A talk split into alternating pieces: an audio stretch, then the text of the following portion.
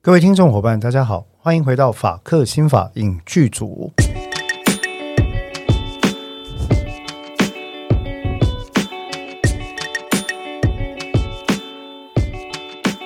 Hello，呃，各位听众伙伴，大家好，我是志豪律师。我是邓作家，哎，呃，欢迎邓作家哈，还有欢迎我们各位，诶为什么要欢迎主持人呢？好，呃，欢迎各位听众再次回到我们的空中线上电台哈。是与我们在空中相会。我最近很喜欢老式的表达方式，但这个梗已经玩好几次了哈，所以对我想对大家已经没有效果了。但无论如何呢，其实我一直觉得做这个节目啊，也算是一个节目吧哈。嗯，对我来说是一种难得的呃感想抒发的机会吗？或者说它也是一个慰藉啊、因为呃，诚如各位听众伙伴所理解的，这是一个非盈利的节目。那当然，非盈利我们也有感受到或者有收受到非常多的伙伴，他会呃不定时的，例如说订阅啦或者捐赠啊等等哦。其实对我们来说，它都是一个鼓励哦。除了金钱的这个呃价值之外，我们更多感受到的是说，对于我们制作这个节目的一种肯定。那这一点对于像我们这样子小众的节目来说，其实是一个持续作业的一种暖流吧，哦，算是一个暖流哈、也是一股力量这样子。好，那一开始谢谢过大家之后呢，我想其实主要是要讲说，为什么会有一开始有这个感想呢？是因为今天呢，我们要来聊一部台剧哦，是非常，其实我很开心了哈、嗯，呃，相隔如此之久之后，终于在我们法克新法影剧组可以聊再聊一部台剧了啊！邓作家记得我们上一部聊的是什么吗？嗯与恶，我们与恶的距离。那嗯你那严格来讲，严格来说，《嗯与恶》它并不是一部所谓的法律剧或者律政剧，对，它是一部社会议议题题写实剧啊、嗯之所以说写实，是因为那个时候呃，参与剧本嗯或导演或者是呃演员这几个部分，我都有呃小小的尽我的力量帮上一些忙。嗯那一开始的设定，其实我们与恶的距离，它就并不是要设定成为一个法律剧，嗯，所以法庭戏非常非常的少。那以律师的层面来看事情，也非常非常的少，嗯，啊，所以说，呃，其实与恶本身应该不算是一部传统上所谓的法庭剧或律政剧或法律剧，所谓的 legal drama，、嗯，它比较像就是一个单纯我们所谓的 drama，一个社会写实议题剧啊。对，但是我们今天要来讨论的这一部剧呢，我认为它呃说是目前台湾最优秀的拍过以来最优秀的一部呃法律剧，对，应该是我认为是不为过。哦，我认为是绝不为过哈。那这个当然没有什么意思，就我不是嗯要批评其他的法律剧，因为之前也有过一些什么廉廉政英雄哟啊，廉政英雄啦。那我就直接讲了啦。哎之前呃，最近的就与恶到现在这部中间呢，当然会有一些法律剧，像是最佳利益啊、正义的算法呀、好，那因为我刚刚没有提到这些名字， 所以 所以请问他是算法律剧还是哦，不算？他们他它们是戏剧，他们戏剧他们都是法律剧对。那戏剧那我我我我我必须要，邓作家既然挖坑给我跳， 没有，我本来要哈自己跳进去了。没关系， 既然我我我就跳进去，就是说偶尔我们都会有，呃，都会有听众朋友来问说，哎，那你要不要律指导律师，你要不要讲一下最佳利益啊？你要不要讲一下那个、那个呃，嗯正义像的是正义算法等等啊、那坦白说，嗯，我我看剧这个状况是比较自我的，就是嗯说有时候。第一集看一看，我如果觉得说啊，我好像也没有太多兴趣，我大概就不会看下去。嗯对那这个绝对不能代表那部戏好不好，是，最充其量只有这部戏合不合我的胃口这件事。对，哦，所以它绝对不是代表说那个制作不好，那个剧不好，我我一辈子不敢这样讲话嗯嗯。哦。那呃，有时候就是合不合胃口啦。那合不合胃口，可能是说，哎，太多法庭戏了，我看起来好累，我我的人生就是法庭戏，我现在还要看法庭 戏。对哈啊，这也是个见解。嘿啊，有的时候就是觉得说，哎，这个好像跟我理解的不太一样啊。呃，反正戏剧当然可以理解嘛，但是就是说、对啊看起来很累的话，我有时候就不一定会看。是，那所以就这个部分，我想第一嗯个也请各位听众朋友理解一下啦，就是说各位听众伙伴应该可以理解了哈。但是这一次因为八尺门的哦，辩护，直接讲出片名了。哎，对哈，我们这一次今天要讲的是什么呢？就是《八尺门》哦，大家对都很清楚，《八尺门的辩护人》这部戏呢，嗯它是比较特别的啊、因为呃，他的导演跟他的编剧，嗯，其实本剧是源自于同导演编剧先前投稿的一部小说作品，嗯，啊、那这个当然就是描述它的背景是描述一个一个发生在以基隆作为背景的渔船上所发生的一个喋血案件。嗯，那其实不是发生在渔船，渔船上也有了，嗯但是真实的这个令人悲伤的事件是发生在基隆的一个虚虚拟虚构的一个国宅。是虚构的吗？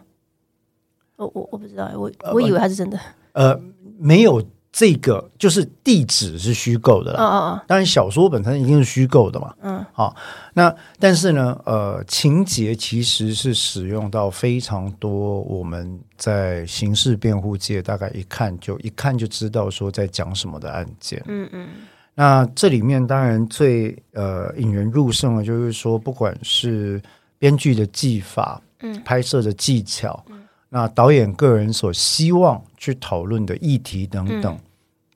我认为都是近年来我们台湾的法律剧哦，在手法上算是相当的紧凑，而且直接比较有企图要稍微深入一点去讨论议题的。对，那我为什么有有？那这个就要提到一个现象，就是嗯说可能、呃，邓作家也看到，在网络上有很多人把它拿来跟雨二比较哦。那其实我要我要讲一句话，就是说、这不是要为了雨二讲话，虽然我认识全部的 cast，嗯嗯，雨二本质上它就不是法律剧了，嗯，所以拿八尺门跟雨二比较，其实是两种完全不同的类型。那很多人就会说雨二是社教剧哈、嗯我想我们的社教女王石原姐她本人也不会否认或反对这一点，嗯，因为与其说与恶是法律剧，倒不如说与恶全部把视觉焦点呃放在探讨被害者的心情，或者是说所谓加害者的家属其实可能也是被害者，嗯，精神障碍者在社会上面对的状况，以及媒体对于事件所造成的影响跟撕裂等等议题，嗯，法律其实最多最多它就是一个辅佐，嗯，或者是配角，好、那这一点从《雨二》里面，呃，康仁所饰演的王赦，你就看得出来，王赦他其实在这个剧，他就只是一个配角，他绝对不是主角。对啊，这那个娱乐比比较像是多主角的一种故事，故事他的故事他的呈主现角会放在温升豪跟呃贾静雯所饰演的被害者的家属，嗯以及身为媒体总监哈新旧媒体人在呃大众的乐听压力之下，跟追求媒体原本价值的这种拉扯，以及作为经障者本人跟经障者家人他们所面对刑事案件或涉入社会议题的时候，他种种的心境。所以你会知道法律只是一个所谓的 off service，它就是、它就是从旁边提供协助的。那所以对于王赦这个角色，其实与恶可以说是给了非常少的篇幅来描述啊、那但是在八尺门的辩护里啊、辩护人里面，其实它就是一个非常标准的一个法律剧。为什么呢？它整个议题就是在讲案件。案件如何进行，如何调查，如何搜集证据，如何 prosecute，如何起诉、公诉、进入审判，大家如何奔走。那其实吴宁说这样的一个故事弧线，那个所谓的 story arc，、它就非常符合我们在呃日本、在韩国、在美国、在英国看到的典型的所谓的 legal drama，它是一个特定的类型。嗯，他是啊，这个 genre 它就是一个 legal drama 的 genre，、一个类型啊。所以以这个标准来讲，呃，我个人必须要说，就是说，在我看过的法律剧里面，其实《八尺门的辩护人》，我觉得在台湾的法律剧上面算是一个很相当，我个人觉得很可喜。嗯，哦，就他迈出了新的一步，嗯，那这件事情也很不错。那当然，我不确定这个跟编剧本人他曾经担任过几年的律师有没有关系？我想多少会有关系，非常大的关系，因为有很多东西是没有跨进这个门槛的人真的写不出来的。哦，真的吗？呃，我记得以前石原姐讲过，她也讲过不止一次。有时候真的很想写，但写一写会放弃。你就算做再多再多填掉，你有些东西没有办法熟成那个样子。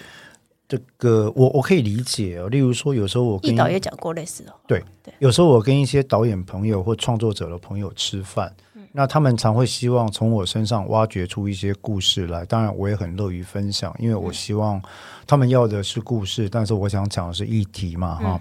但是讲一讲，他们有时候就会摇头叹气说：“那这个东西我要怎么写？”嗯，然后我就会说：“嗯，填调好像很因不为够哈，不很难挖。他们说对，因为他们不知道该怎么做，读了再多案子、再多判决、再多书，他就是觉得就是呃有一个隔靴搔痒的感觉，就是说他没办法写进去对那个精髓。所以除非是真的非常熟的填调跟很近距离的，因为你要用故事包一体这件事情是又要又要加上好看，因为我们还是不能忘记说你拍出来的东西，它其实是戏剧作品，它不是社教宣导片。所以很容易那个线要抓好，我要怎么样兼具故事，让呃专业的人看了不会骂的太大声，然后让呃门外的人看了之后又觉得好看，不会太难，不会会骂得太太难。大声。对，就是我其实我觉得这个是比较难抓的线，嗯就是你要应该是说门外汉跟专业的人看起来都会觉得嗯不错，平、平衡的很好，嗯因为你如果拍的太精准，人家会觉得啊。我们不懂啊，你们在讲什么？或者是这个好好无聊，好不艰深。过这一点我的意见有点不一样。嗯，坦白讲，我觉得八尺门做了另外一个我觉得蛮大胆的，而且我我个人认为是可喜的尝试，就是他把大家不懂的东西直接丢进去。我看他也没有试图要解释的意思。呃，对，但是我这个就是我刚想要讲的那个平衡点抓的刚好，是因为他有这个尝试，但是那个线没有抓到很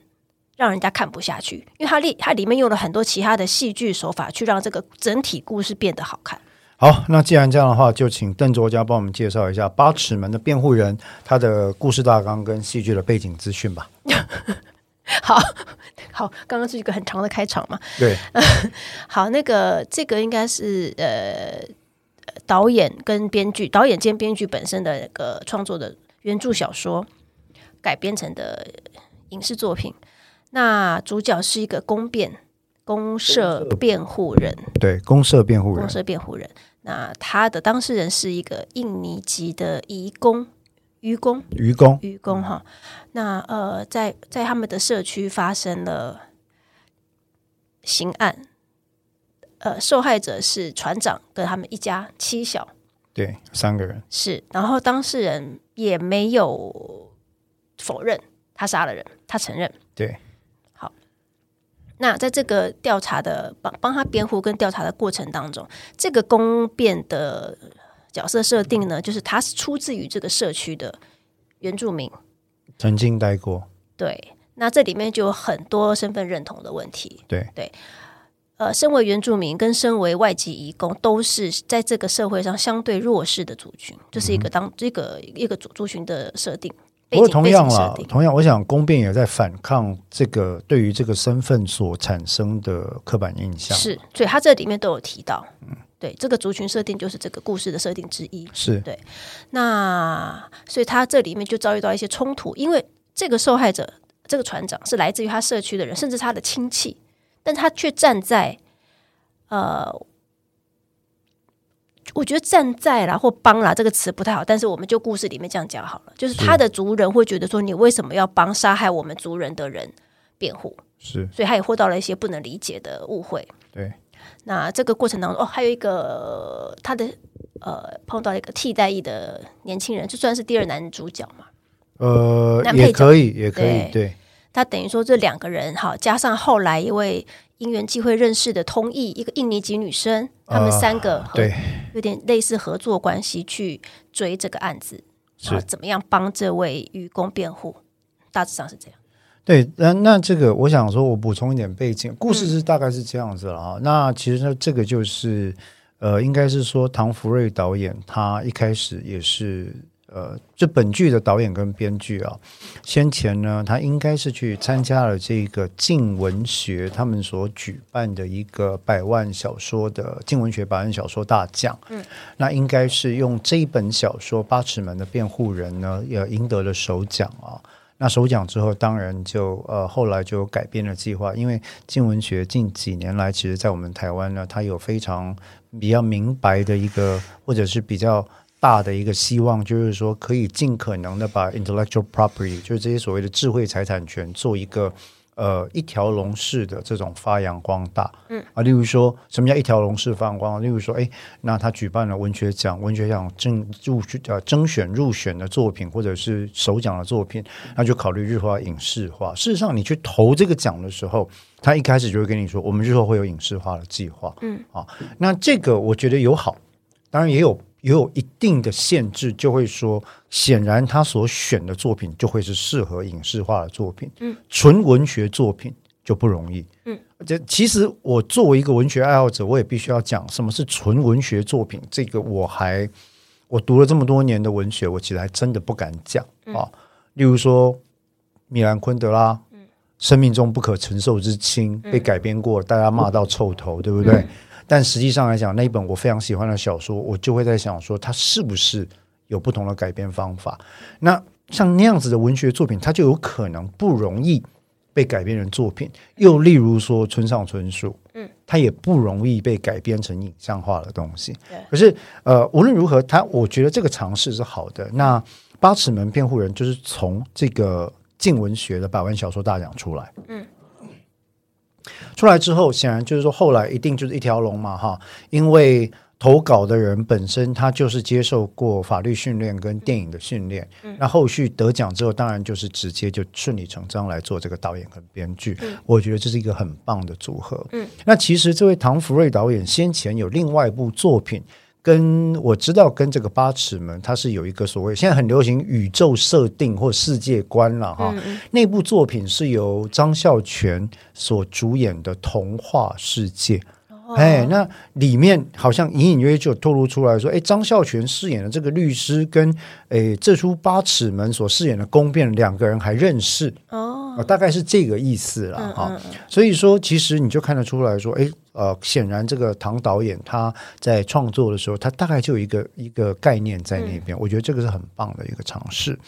那无论如何，这一部片就是来自于《八尺门辩护人》。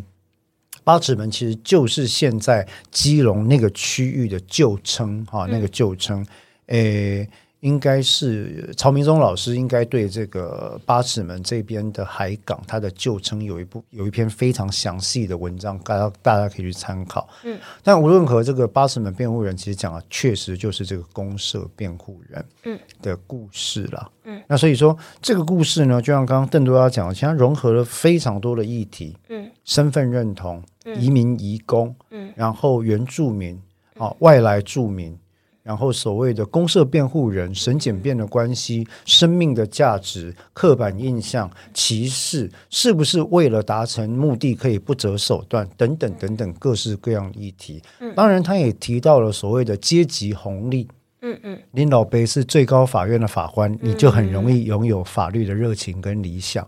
当你的爸爸是一个原住民的这个过往的犯罪者的时候，你终究只能沦入在法律实践当中沦入一个油嘴滑舌的人生。嗯，哦，那我在讲的这一组人，正好就是李明顺所饰演的童宝驹跟这个出。我忘了他的名字，它里面哎叫糟糕静平啊，哎，里面叫习近平，我 知道，不是习近平连近平。哎， 看不好意思，我们要被啊，没关系，反正本来就不可能在中国听到。里面不是要叫连近平吗？是对，但是那个好，那个那个很帅的那位男配角叫初梦轩先生啦。所以由李明顺所饰演的童宝驹跟这个连近平两个人。一个人是替代役，一个人是公辩，一个人的爸爸是阿美族的前，呃，应该说根生人，以前曾经是犯罪者，那一个人的爸爸是最高法院的法官，嗯，你就看得出来理想跟现实这件事情在他们两个身上交互映照，嗯，的一种比对的状况。对，好，那当然中间就夹了一个这个呃，来自印尼也理解呃涉案者的东爪哇方言的这位叫丽娜，嗯，应该翻成丽娜还是雷娜啊？不丽管那丽娜嗯丽娜哈、那整个就在他们三个人想办法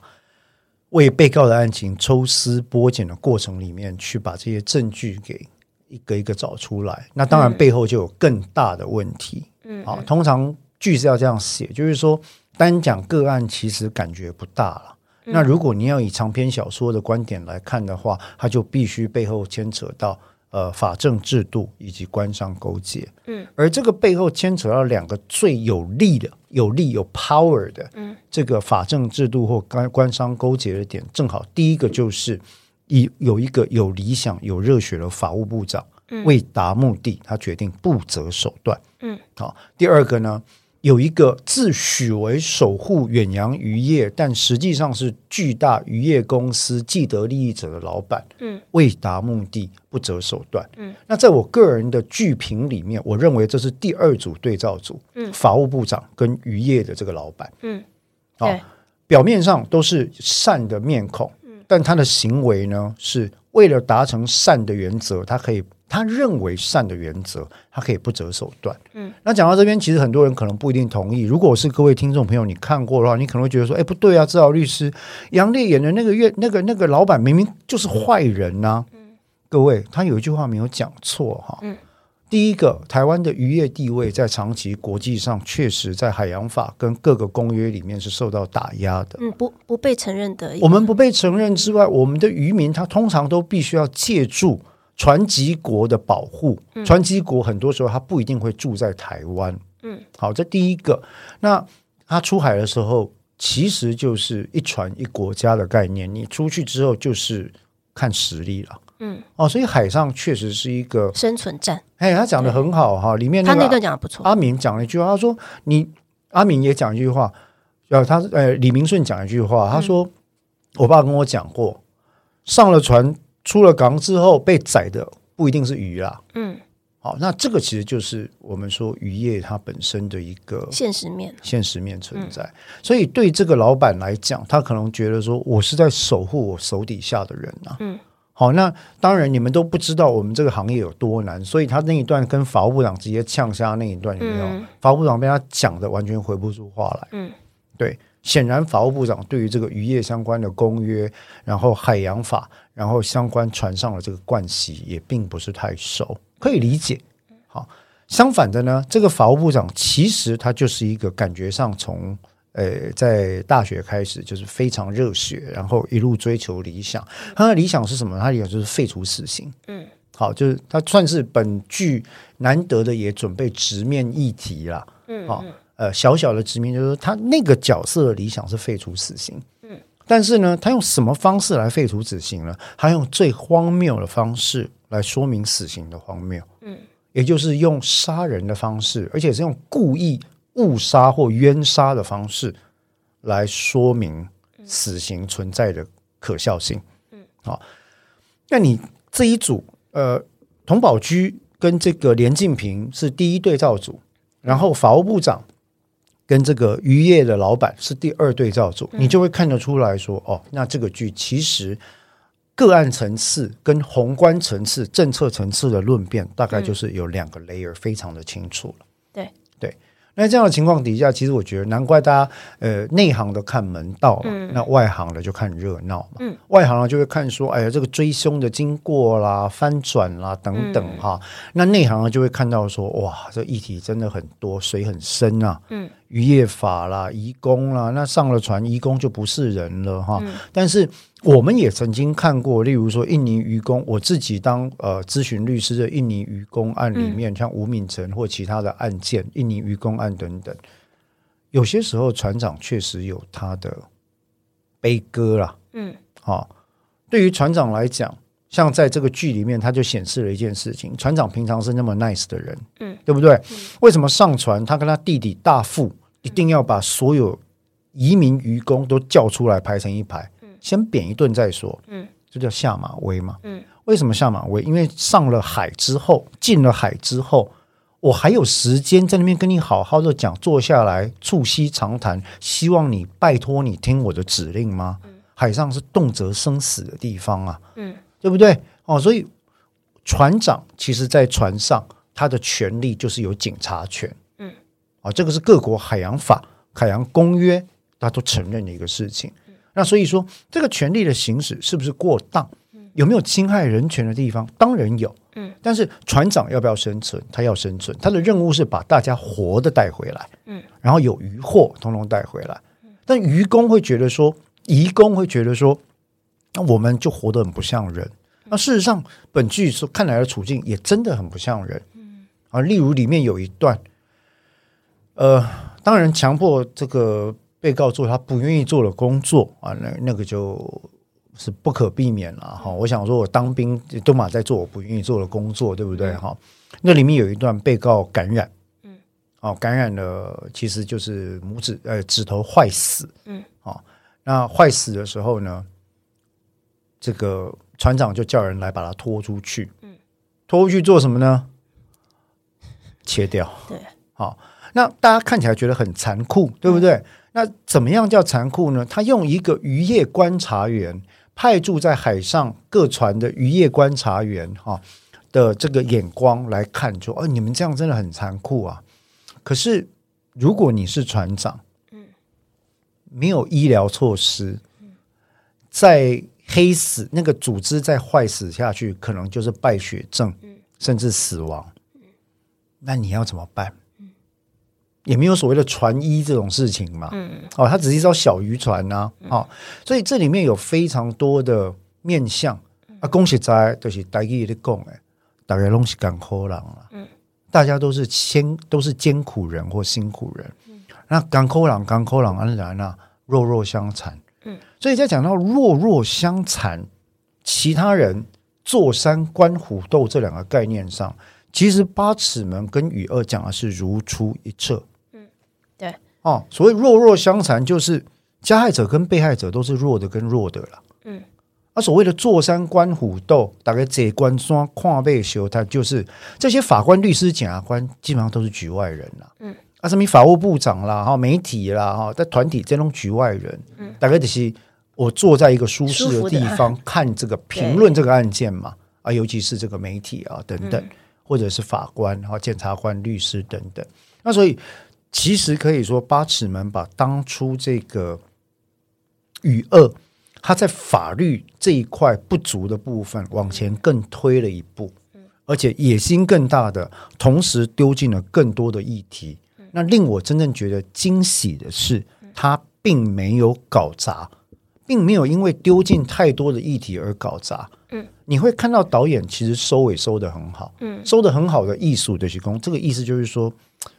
其实他也知道点到为止，嗯，他也知道不给你答案，嗯，他也知道议题丢出来了，剩下你们自己去想，嗯，好，那在我看起来，当然我这种个性的人，因为我就是比较比较直截了当嘛，嗯，那难免看起来我就觉得有一些遗珠之憾，嗯，好，那这个呢是。其实都当然是我个人的看法，嗯但是这出这部戏、呃、九全九美，终归我觉得还是对我来说有一点点不足。嗯那就是说，其实我后来的感受是这样，啊当然邓作家你不一定同意哦。嗯就是说，我觉得导演他可能因为短暂的律师职业生涯，嗯，而看到了一些社政、法律、公共政策的缺陷，嗯，那。看到了这个议题性之后，他觉得这是一个唤醒大家思考的创作的一个好的切入点，嗯，他就进去这样创作了。但对我这种常年浸在这些案件里面的律师来说，我就觉得说啊，有点可惜啊，嗯不够直球对决啊啊！我喜欢直球，再 again，这是胃口的问嗯题，这不是好坏的问题。我喜欢直球对决，我觉得以讲这个这么重的议题来讲，哈，对台湾人、台湾观众来讲，已经很直球了。但是他们再多，他们可能就会不不太愿意吞下去。呃，那那这显然这就是我说为什么这是一个 smart show。这很好，这算优点。对， Yeah，但是对我们这种老戏老戏喜欢看剧的老戏骨哈、或者是老观众，甚至我是身历其境，我等一下就会讲到，其实八尺门讲的那些事件，我们很多人都亲身经历过嘛哈、来说，它其实就是一个有点啊、有点像一堂比较有趣的公民出街课程啊。我我觉得他这个尝试算是好的，因为很显然他的野心不是只有这一步，他一定有第二步、第第三步、第对，所以他会慢慢出来，他要讲的东西会在下一步，他想要下呃下一个作品了，这样说，呃，有可能啊、对有可能。那我觉得无论如何，这个刚刚讲的其实就是就是我个人的想法。嗯我觉得我比较喜欢那种直球对决的戏啦。嗯，但是这一部戏其实我已经觉得相当的惊艳，相当的不简单了哈。嗯那另外一个点，当然就是说，在这么九全九美的戏里面，其实另外一个点我比较不能接受的是，坦白讲，感情戏对我来说实在是看不出铺陈的理由在哪里了。这这是我个人了哈，嗯但是我有这个毛病，我要先坦诚。嗯，像那个时候，邓作家不知道你还记不记得，我在讲《秘密森林》的时候，嗯，我说他的最大优点之一就是他没有去讲感情戏。哦，对啊，完全不必要嘛。嗯哦，那这也是为什么我在看其他韩剧的时候，我常常皱眉头啊。嗯，汉谟拉比法官啦，哈啊，什么魔女的法庭啦，哈余英武啊，啊余英武，啊，语音舞啦。其实很多的感情戏，它不一定需要。嗯，当然我知道它会呃 tailor to the taste of the audience，、就是随着观众喜欢嘛，我就加一点粉红泡泡下去。可是我一直梦想是说，会有一个愿意直接挑战像呃《秘密森林》那样的议题的勇敢编剧，他就是讲直接进去。所以一直在我心里面，《秘密森林》第一季跟第二季，我知道第二季邓作家第一季、第二季你都不喜欢，我我没有不喜欢的，我从来没有讲过我不喜或者欢，不是很喜我欢。没有，我从来没有讲过不好喜欢好，我只是说，因为要跟密呃跟那个什么信号来比的话，我比较喜欢看信号，两个不能比，但对是两不个能比，完全不能比但。是我但秘是密森林我是看得下去，然后我也觉得好看的，所以我但有是我有我但有是盖你章好看，对，但是对我来说，《秘密森林》在法律剧里嗯面应该算是亚洲法律剧里面几乎嗯一定是稳坐前三名。嗯，因为里面的详实程度，嗯，好，就是说那个那个填调的详实程度跟权力斗争，我觉得其实编剧很有勇气。嗯，他完全不考虑感情线，嗯，完全不考虑轻松线，他进去就是讲嗯法政的斗争，嗯，哦，然后检方的问题，嗯，然后律师、法官的种种丑态，嗯，检察官的种种丑态，嗯，一个被边缘化的理想是理想的检察官变什么情况？台湾有没有？有啊，我们认识的法界前辈有也有被边缘化的理想化的检察官啊，我认识一个大学长啊，我叫他学长，是我自己自抬身价了哈，后来被发配边疆到花莲，一辈子回不来，嗯，对不对？嗯，这样的人有没有？有。我认识的很多有理想、热血的法官、检察官都在边疆，都回不来，嗯啊，这就是人生嘛。但是，哎，那是金银淑吗？不是吧？那是李一个李姓李的编剧啊，嗯他的第一部作品他就直接杀进去就讨论这件事。对那我看了之后，我发现哇，这个非常棒，他完全嗯尊重观众的智商，嗯，他非常尊重，他就觉得说我就是要写成到这个地步，那你就是看，嗯，那我看了之后，我发现真的是买单啊。那个时候我一个一个同梯的一个曾律师推荐的啊，曾呃学历推荐的，我后来看了真的觉得说，哦，这个实在是太棒的一部戏。那回到八尺门，我觉得八尺门也很棒，嗯，但是它就是，sometimes 呃 you play things the smart way，嗯，some people play things the the strong way，嗯，那我是 strong way 那种人，那这部剧就是 smart way 那种人，如果以韩剧生态来讲的话，如果《秘密森林》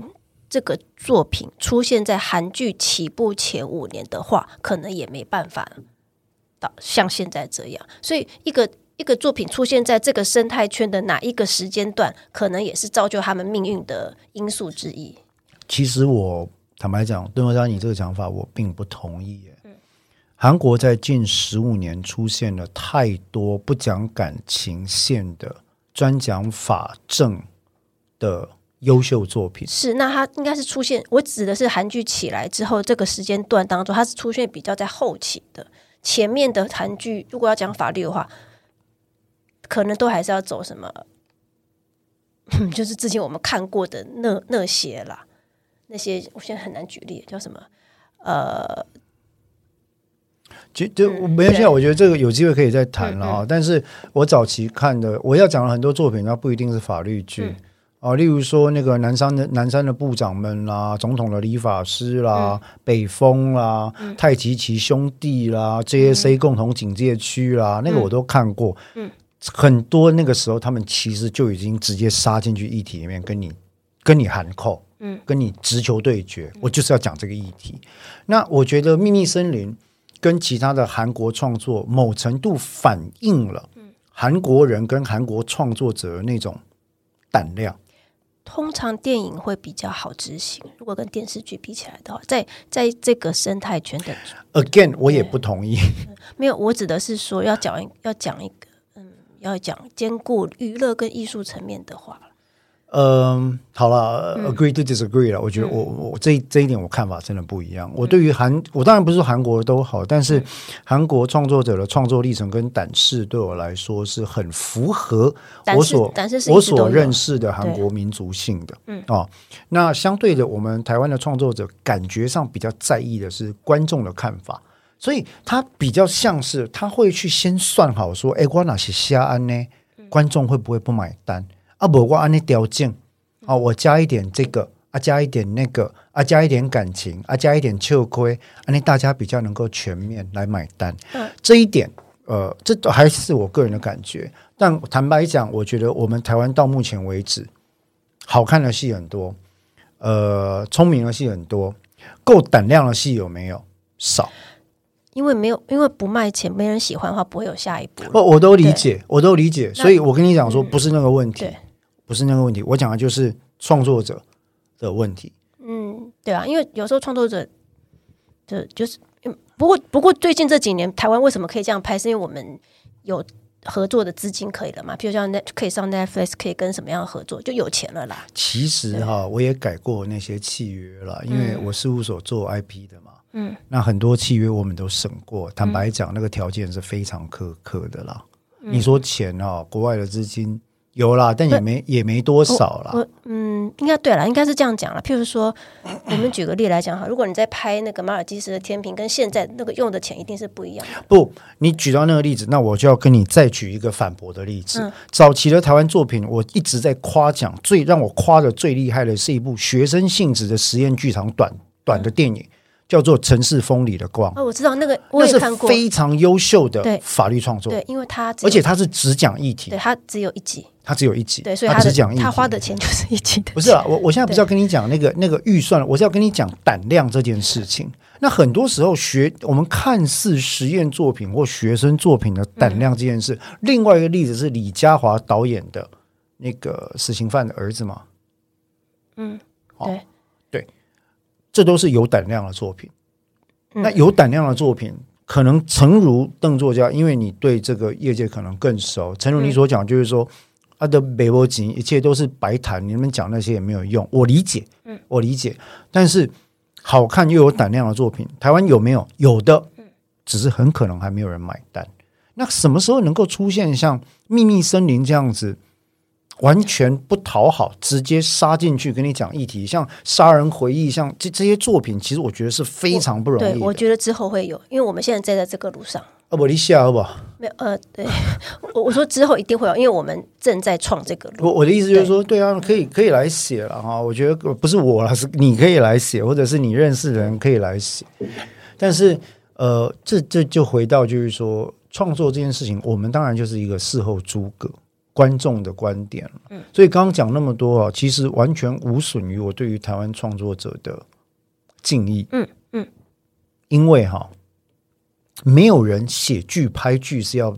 拍成或写成难看的啦，对，我一直是坚持这个观点，百分之一没有人千想要花钱去拍一个难看的剧出嘿，来。没有人写剧本的时候就说：“哎呀，我就准备来瞎写的烂戏，烂死大家这样。那不可能的。对于每一个编剧、导演来讲，剧就是他的孩子啊，嗯啊，所以他其实当初一定有梦想，有很多的想法，但过程里面，因为我自己也在文创产业，我也知道里面会有各来自各方的意见，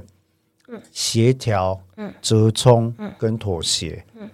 啊，完全就是这个样子，所以很清楚了。因为很多时候，各位听众朋友可能你不知道，剧本、选角、故事弧线、人物设定，乃至于议题碰触哪些，具有最大发言权的人是谁，你知道吗？出钱的人，金主，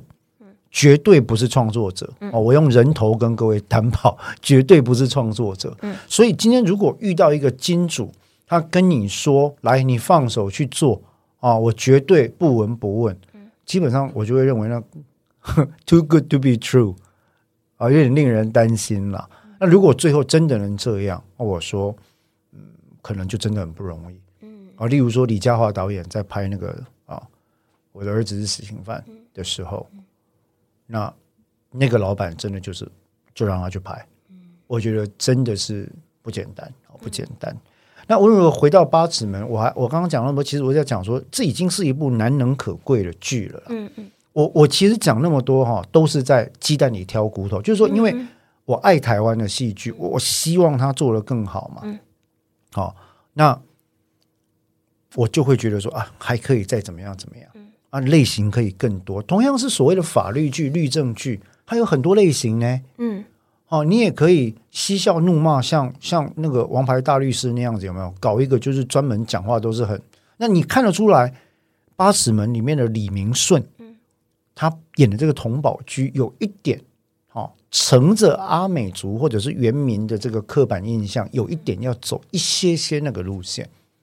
在最早的时候，对，但是后来很快就收了，因为回到本案路线，他其实就回到特别的这个哦，很认真或热血的路线嘛。这个角色设定的也很好。呃，很好，对，但很不真实。嗯，对，好，那 again，好，所以我我觉得这真实这件事情，不真实这件事情，绝对不是对戏剧的批判。嗯，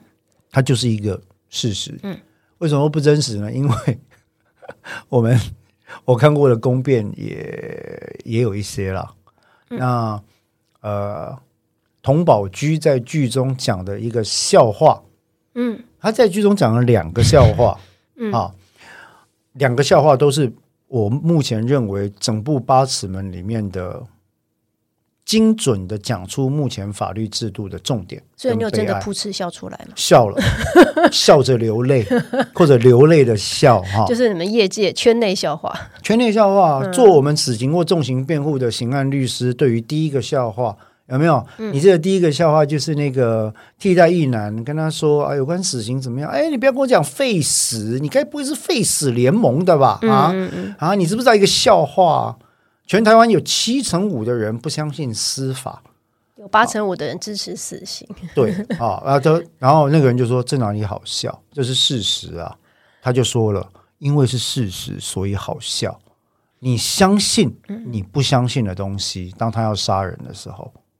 呃你对你支持你不，你觉得他不公正不透明，但是你支持他做的这个夺取生命的决定，好不？好笑？很好笑啊！我一边看一边笑，一边流泪啊，我就笑着流泪嘛。哦，因为他对啊这就是这就是